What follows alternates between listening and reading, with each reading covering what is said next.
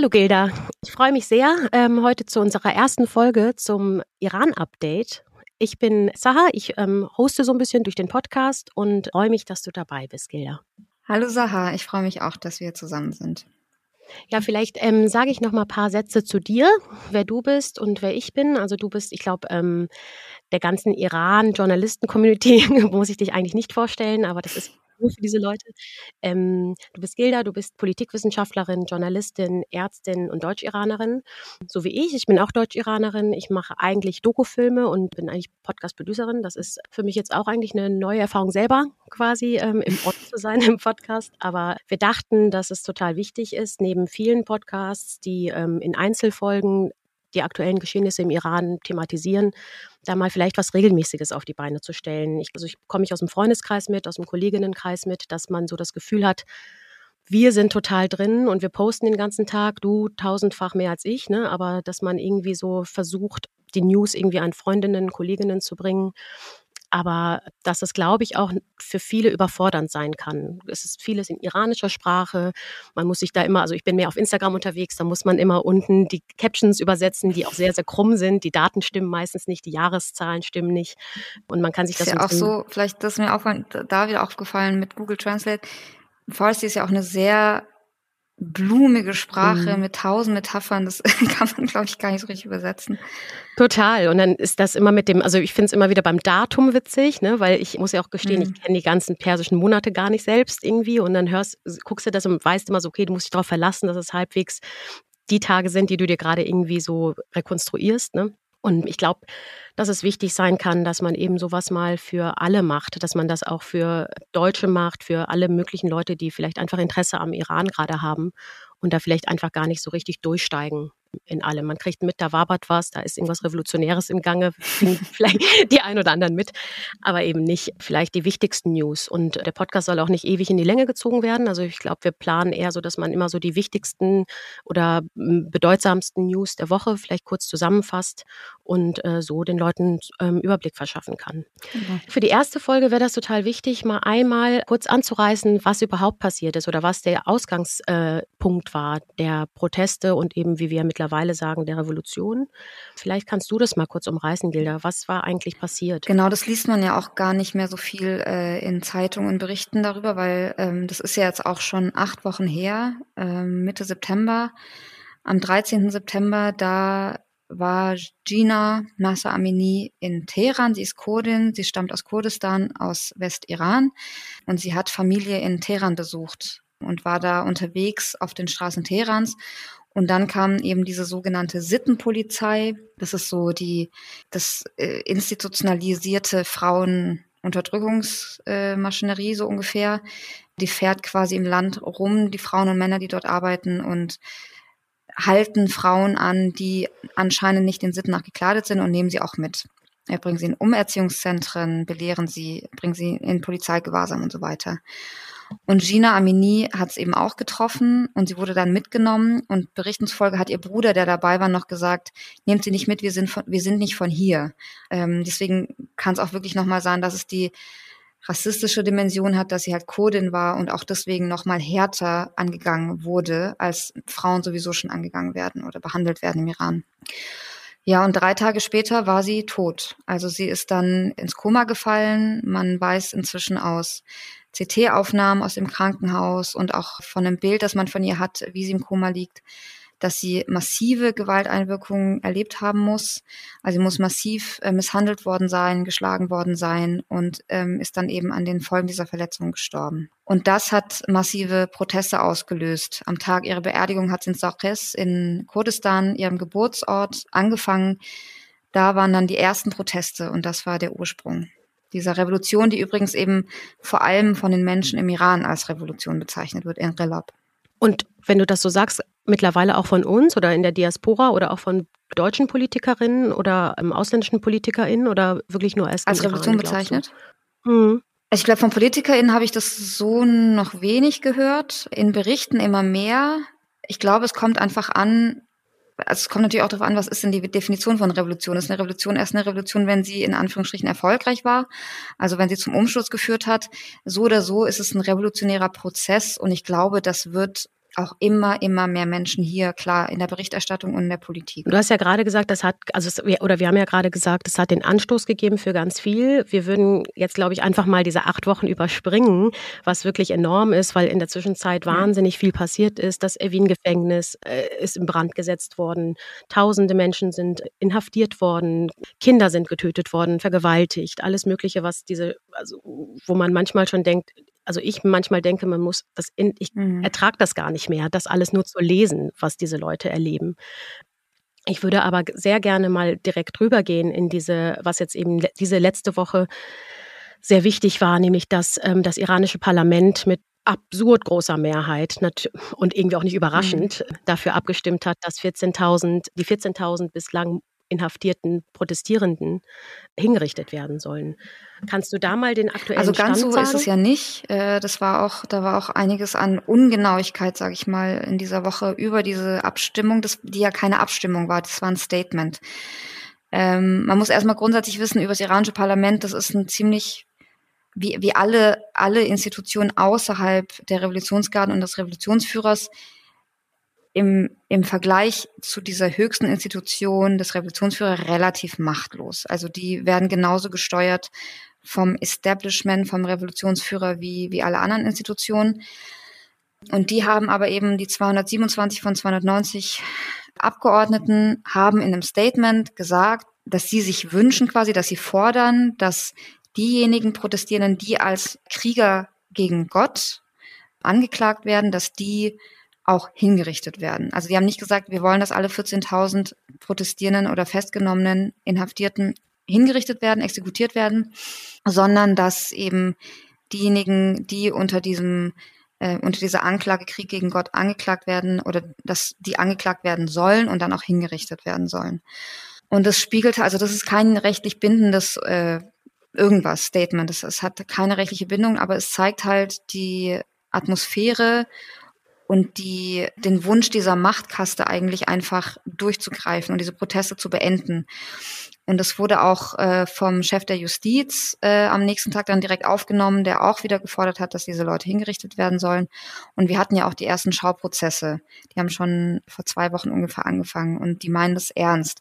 Ich selber glaube nicht, dass sie alle 14.000 hinrichten. Das ist aber nur eine Vermutung. Man weiß es natürlich nicht, weil es Massenhinrichtungen Hinrichtungen schon gab im Iran. Es werden aber wahrscheinlich wiederum welche gegen Geld freikommen, weiter überwacht werden. Ich weiß von einem Fall von dem Freund einer Freundin, der festgenommen wurde und der wurde gegen viel Geld wieder freigenommen, also die äh, freigelassen. Die machen ja auch Geld dabei. Es ist ganz, ganz ekelhaft, was da passiert. Und der muss sich aber einmal die Woche melden. Also die versuchen die Leute weiter zu kontrollieren. Deswegen, es ist schlimm genug, was da passiert. Aber es ist jetzt nicht so, dass dass es sicher ist, dass alle 14.000 Inhaftierten hingerichtet werden. Und hast du das Gefühl, dass wir in Deutschland oder in anderen Ländern irgendwas dagegen tun können? Also hat irgendwie, haben wir irgendeine politische Machthabe, da irgendwie einzugreifen? Oder können wir am Ende, so wie das auch, das haben wir jetzt auch wiederholt, immer wieder gehört, das hattest du auch, glaube ich, paar Mal erwähnt schon, dass es ähm, vor drei Jahren ja auch schon mal ich weiß nicht, ab wann man von Massenhinrichtungen sprechen kann, aber ich würde das mal als solches deklarieren, das auch schon hatten, wo 1500 Leute, glaube ich, im November über ein, zwei, drei Tage oder was hingerichtet wurden.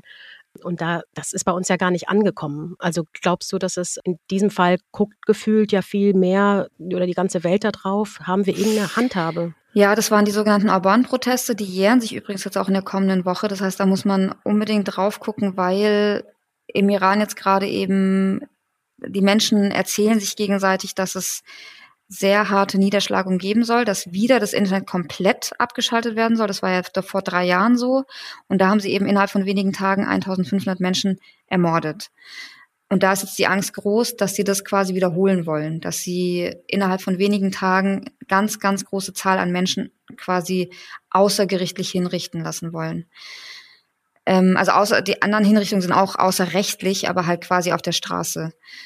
Man merkt auch daran, wie dieses Regime reagiert, dass es sehr wohl äh, empfindsam ist und getroffen werden kann durch Sanktionen, durch Statements aus dem Ausland. Ähm, wir haben jetzt zum Beispiel den Fall, dass gestern Olaf Scholz äh, zum ersten Mal sich geäußert hat. Also er hatte schon zwei Tweets abgesetzt, er hat sich zum ersten Mal aber jetzt geäußert in seinem Kanzler Kompakt Podcast Und keine 24 Stunden später wurde jetzt die deutsche Iranerin Nahid Tarawi zurück nach Evin geschickt ins Gefängnis.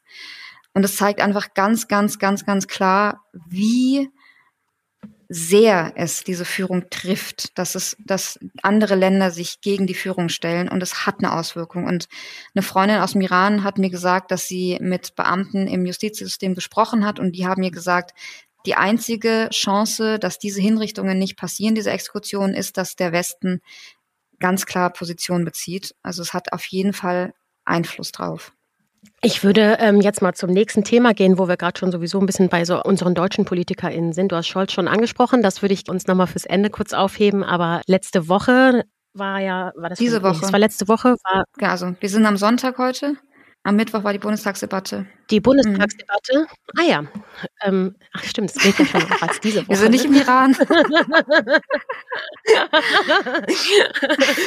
diese Woche war die Bundestagsdebatte. Ähm, ich würde dir gerne mal eine Sache vorspielen, ähm, weil ich gerne wissen würde, wie du das wahrgenommen hast oder wahrnimmst, was da gesagt wurde von einer grünen Politikerin, die während der Rede von Norbert Röttgen, der sich ja wirklich fast von Anfang an da irgendwie stark geäußert hat. Klar, es ist, wir wissen alle, es ist immer ein bisschen einfacher aus der Opposition heraus, irgendwie äh, das zu sagen. Und klar, 19, 2019 hat, hat die CDU auch nicht wirklich da was gemacht. Aber ähm, ja, also das muss glaube, man schon sagen. Also muss man auf jeden Fall auch, auch, deutlich sagen, dass die Union jetzt sich da äh, nach 16 Jahren Appeasement-Politik gegenüber Iran plötzlich als Menschenrechtsverteidigung dahinstellt, muss man schon, also muss man zumindest wissen. Total, muss man total wissen. Und gleichzeitig, hm, glaube ich, sind die meisten von uns, ich jedenfalls, auf jeden Fall trotzdem froh, dass es jemanden gibt, der ja. das auch so klar anspricht. Ne? Aber wie gesagt, in, immer in Klammern, es ist wahrscheinlich einfacher, aus der Opposition heraus das zu tun. Daher jetzt die Stimme aus der Regierung. Ähm, es war Agnieszka Brugger, die Norbert Röttgen diese Frage gestellt hatte. Ich spiele die mal kurz ein. Und was glauben Sie eigentlich, warum der deutsche Botschafter im Iran dauernd eingestellt wird? Warum von außenpolitischer Einmischung geredet wird, warum gerade unsere Außenministerin Baerbock dort zur Speerspitze des Widerstands, der Kritik und vor allem der konkreten Maßnahmen gegen dieses Regimes immer wieder mit aller Härte kritisiert wird. Haben Sie nicht mitbekommen, dass es bereits ein Sanktionspaket gab, dass das nächste ansteht, dass die Listung weiterer Personen vorbereitet wird, dass es eine deutsche Initiative war, ebenso die Frage, das Menschenrechtsrat zu thematisieren, Maßnahmen zur Accountability auf den Weg zu bringen zum Schutz der Zivilbevölkerung. Das alles hat diese Bundesregierung geleistet. Und ähm, natürlich wünschen wir uns alle, wir hätten ein Instrument, diese Gewalt zu beenden. Wer tut das nicht? Aber hören Sie hier auf zu behaupten, dass diese Bundesregierung nichts tut, sondern es ist Annalena Baerbock, die hier an der Speerspitze des Widerstands steht. Frau Kollegin Brugger, ich glaube, dass sowohl Sie wie auch die Bundesaußenministerin übereinstimmen, dass keiner von uns sich anmaßen sollte, wie wir, die wir hier in Sicherheit äh, stehen und debattieren in einem freien Parlament, dass wir an der Spitze irgendeines Widerstandes stehen. An der Spitze des Widerstandes stehen die Frauen und Männer im Iran, die für ihren Freiheitskampf gefoltert und getötet werden.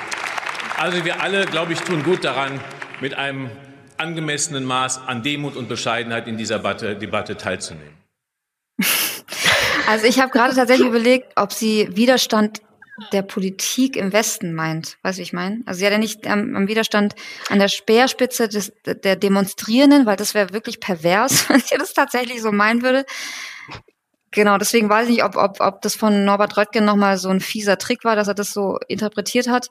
Ja, genau. Also wenn sie es so gemeint hat, dass, dass Annalena Baerbock an der Speerspitze der Demonstrierenden steht, dann kann man dazu kaum noch was sagen. Aber ich habe es eher so verstanden, im Westen äh, an, der, an der Speerspitze des Widerstandes der westlichen Regierung. So habe ich es verstanden. Aber Würdest du selbst dem zustimmen, wenn du siehst, wie äh, Trudeau irgendwie agiert hat bei sich im Land, wie die in Kanada Sanktionen auflegen? Kann man da wirklich davon, also ich glaube das auch tatsächlich, ich glaube auch eher, dass das in die Richtung gemeint war, aber ist für mich fühlt sich das trotzdem so an wie, okay, vielleicht guckst du mal nach Kanada, was die gemacht haben oder weiß ich nicht, ne, andere Länder. Ich, da bist du, glaube ich, auf jeden Fall versierter als ich, aber ist sie das wirklich? Nein, das würde ich nicht sagen. Also ich nehme schon Wandel wahr, dass, dass mehr passiert tatsächlich im Auswärtigen Amt, das, und ich vermute, dass es sehr viel mit ihr zu tun hat. Und gleichzeitig ist es natürlich nicht annähernd genug. Wir haben Justin Trudeau gesehen, wir haben gesehen die äh, die 10.000 äh, Menschen der Revolutionsgarden mit einem Mal äh, sanktioniert wurden. Aber auch das ist alles nicht genug. Also auch die KanadierInnen sind nicht zufrieden mit dem, was Justin Trudeau macht. Deswegen, ähm, ich weiß halt, dass es in der EU Widerstände gibt, zum Beispiel die Revisionsliste, äh, Revisionsgarden auf die Terrorliste zu setzen. Äh, ich weiß von einer Menschenrechtsanwältin auf UN-Ebene, die gesagt hat, dass es Zitat, erhöhte Aktivitäten der Deutschen gibt. Also es passiert schon einiges. Nur natürlich ist es nicht, ist es nicht annähernd genug und ehrlich gesagt ist mir auch relativ egal, wer jetzt an der Speerspitze steht. Das ist mir völlig wurscht. Äh, es muss halt einfach was passieren. Also deswegen äh, mit Titeln, also äh, da war Agnieszka Brugger irgendwie, es geht nicht um Annalena Baerbock und es geht auch nicht um die Grünen, sondern darum, was passiert. Aber hast du das Gefühl, weil ich frage mich manchmal, also ich bin wütend, ich bin dann irgendwie fassungslos und frage mich immer, warum machen die nicht mehr? Das ist ja, ich, und du als Politikwissenschaftlerin vor allem, ich glaube, dass du das da auf jeden Fall nochmal anders einordnen kannst. Was können denn unsere Deutschen, jetzt wenn wir mal nur in Deutschland oder in der EU sind, was kann man denn eigentlich machen, ohne das große Ganze zu vergessen? Weil das ist ja nicht nur eine Beziehung zwischen Iran und Deutschland. Es, es ist ja total weltpolitisch relevant, wie Menschen oder wie die Politikerinnen handeln. Glaubst du, woran kann es liegen, dass man so noch mit angezogener Handbremse unterwegs ist, jetzt für uns in der EU zum Beispiel? Ne? Ich glaube, es hat viel mit dem JCPOA zu tun, mit dem Atomabkommen. Ähm, ich glaube auch, dass die Regimelobby in Europa sehr stark ist. Ich glaube, es ist eine, eine Kombination aus Faktoren. Und jetzt ist es halt so, dass die Menschen im Iran diesen Protest so weitergetrieben haben, nicht aufgegeben haben, nicht aufgehört haben, dass es halt immer schwieriger wird für die EU, nichts zu machen. Das haben sie ja lange genug probiert. Also sie haben ja vier Wochen gewartet, bis sie überhaupt über den Iran gesprochen haben, weil sie, ich sag's mal ganz böse, gehofft haben, dass es sich halt alles wieder beruhigt. Ich kann dieses Hoffen, äh, ich kann diese Vermutung nicht belegen. Also ist jetzt kein, aber es ist mein Gefühl, weil äh, nach vier Wochen haben sie über den Iran gesprochen. Es war auch keine extra Sitzung zum Iran. Das war im Rahmen eines äh, Treffens, das sowieso stattgefunden hat. Ähm, und die Menschen haben halt weiter demonstriert und weiter gezeigt, sie wollen dieses Regime nicht mehr und sind immer klarer geworden und immer mutiger und immer beeindruckender einfach in, in dem, was sie tun, was sie leisten, was sie machen, was sie opfern. Das ist unermesslich inzwischen.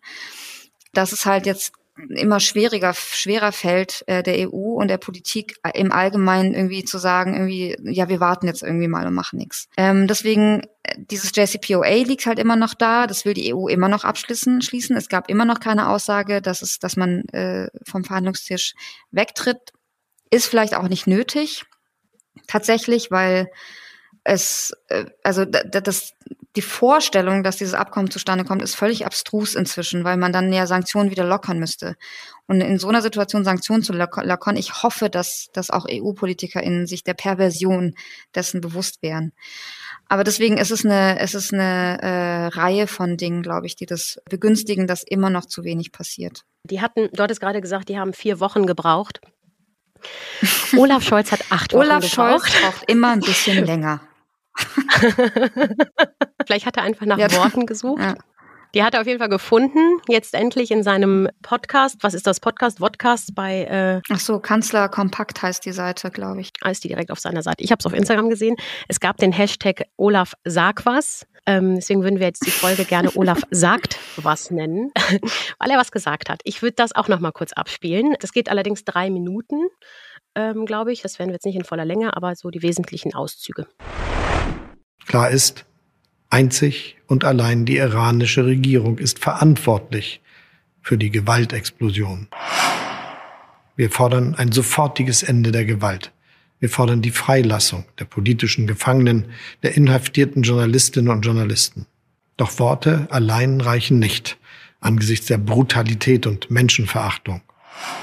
Ich habe gehört, Irans Außenminister drohe Deutschland mit Konsequenzen für diese Haltung und unser Vorgehen. Ich kann der Führung in Teheran nur sagen, was sind Sie für eine Regierung, die auf die eigenen Bürgerinnen und Bürger schießt? Wer so handelt, muss mit unserem Widerstand rechnen. Also, ähm, was meinst du dazu, Gilda? Worte allein reichen nicht, sagt er. Das ist korrekt, ja. Das ist auch schon seit Tag eins so. Also es ist ja auch, er sagt ja, wir sehen hin. Also es ist ja nicht so, dass dieses Regime jetzt seit, seit acht Wochen so handelt. Es handelt seit 43 Jahren so ähm, in den ersten Jahren nach der Revolution Da erinnern sich meine Eltern auch, das haben das neulich wieder erzählt, an ständige Hinrichtungen, äh, left and right. Überall wurden Menschen hingerichtet, weil halt die als Gefahr für dieses neue Regime gesehen wurden. Wir haben die Massenhinrichtung 1988, äh, Frauenunterdrückung seit dem ersten Tag dieses Regimes. Also nichts davon ist neu. Nichts, absolut nichts davon ist neu.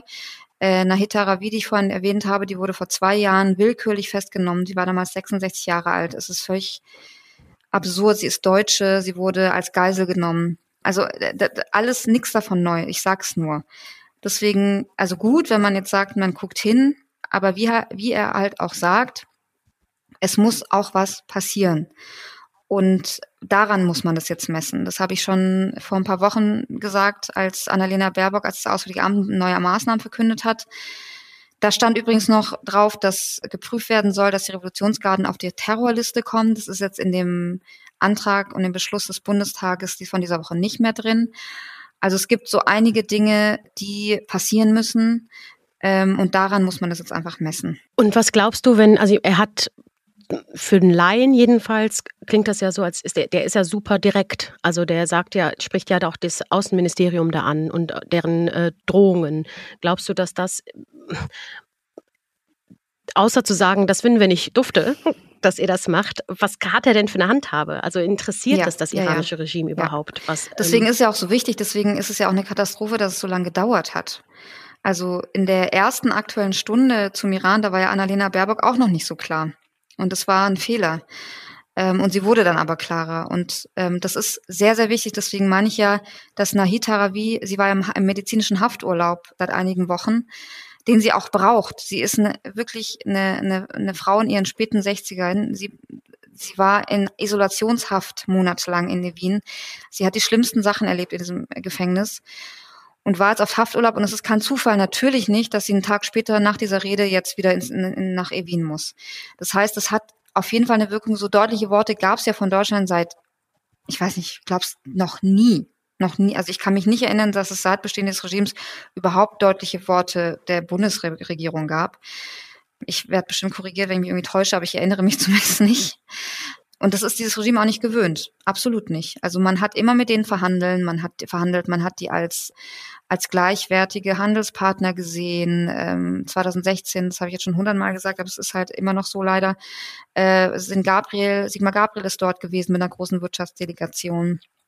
Frank-Walter Steinmeier war da, Gutbeck war da. 2019 hat ähm, Frank-Walter Steinmeier dem iranischen Regime zum 40-jährigen Jubiläum der Revolution gratuliert, ganz offiziell. Also äh, deswegen, die sind das nicht gewöhnt und die haben Angst davor. Und deswegen ist es wichtig, dass man sowohl rhetorisch klar ist, als auch handelt. Und das äh, muss jetzt halt nochmal stärker werden. Ja, ähm, das ist doch ein guter Abschluss, würde ich sagen. Das werde ich jedes Mal sagen am Ende. das wäre super. Ich würde gerne jede Folge mit einem äh, Tipp beenden. Und ähm, wenn du welche hast, natürlich auch super gerne, Gilda. Und zwar ähm, habe ich dich damit schon mhm. vollgetextet. Ich habe, glaube ich, schon sehr viele damit vollgetextet, weil ich den sehr, sehr wichtig finde. Und zwar ist es ein Film, der ist schon 2019 oder 20 ähm, veröffentlicht worden.